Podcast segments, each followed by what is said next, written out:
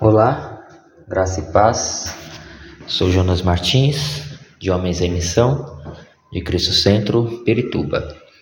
Semana 3. Continuidade. Você continua vivendo para Deus? Você sabe que viver para Deus não se limita a frequentar um local. É muito mais do que isso. O versículo 7 do Sermão do Monte nos lembra que Deus abençoa aqueles que mostram misericórdia pelos outros e estendem uma mão para aquele que necessita. Diz assim: Bem-aventurados os misericordiosos, pois obterão misericórdia. Quando vivemos para Deus, entendemos que a misericórdia que recebemos nos foi dada para que fosse demonstrada a outros. Não podemos guardar somente para nós aquilo que recebemos de forma gratuita do Senhor Jesus. Deus abençoa aqueles que decidem viver pelo Reino, aqueles que entendem que fazem parte de algo muito maior do que suas próprias vidas.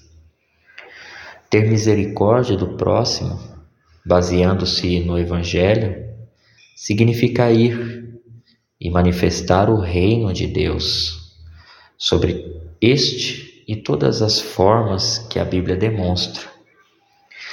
Então, exercer a misericórdia não se resume em saciar a fome ou a sede temporária de um necessitado,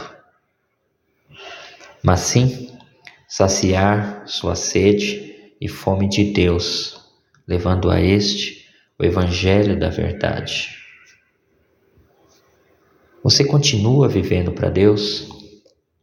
Você continua tendo o desejo de servir aos demais?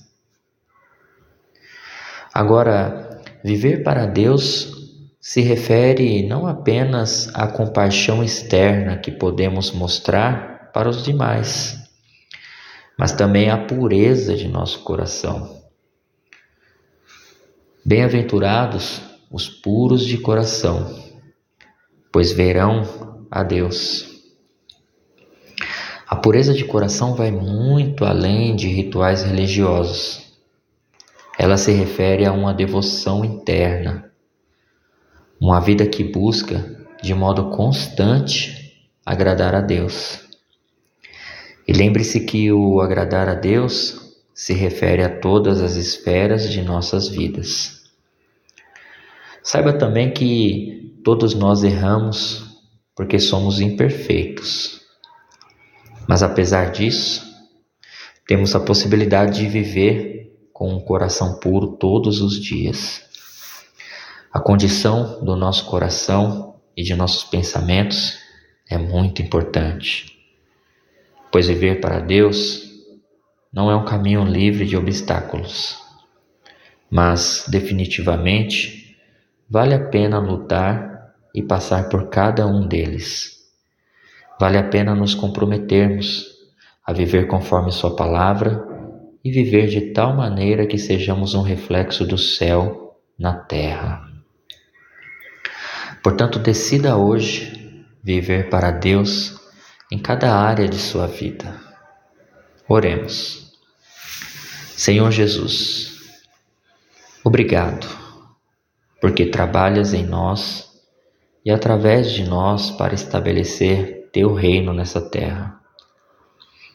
Peço que limpe meu coração e ajuda-me a viver conforme a tua palavra, para que eu seja um reflexo do céu aqui neste mundo. Amém. Uma ótima semana a você e Deus o abençoe.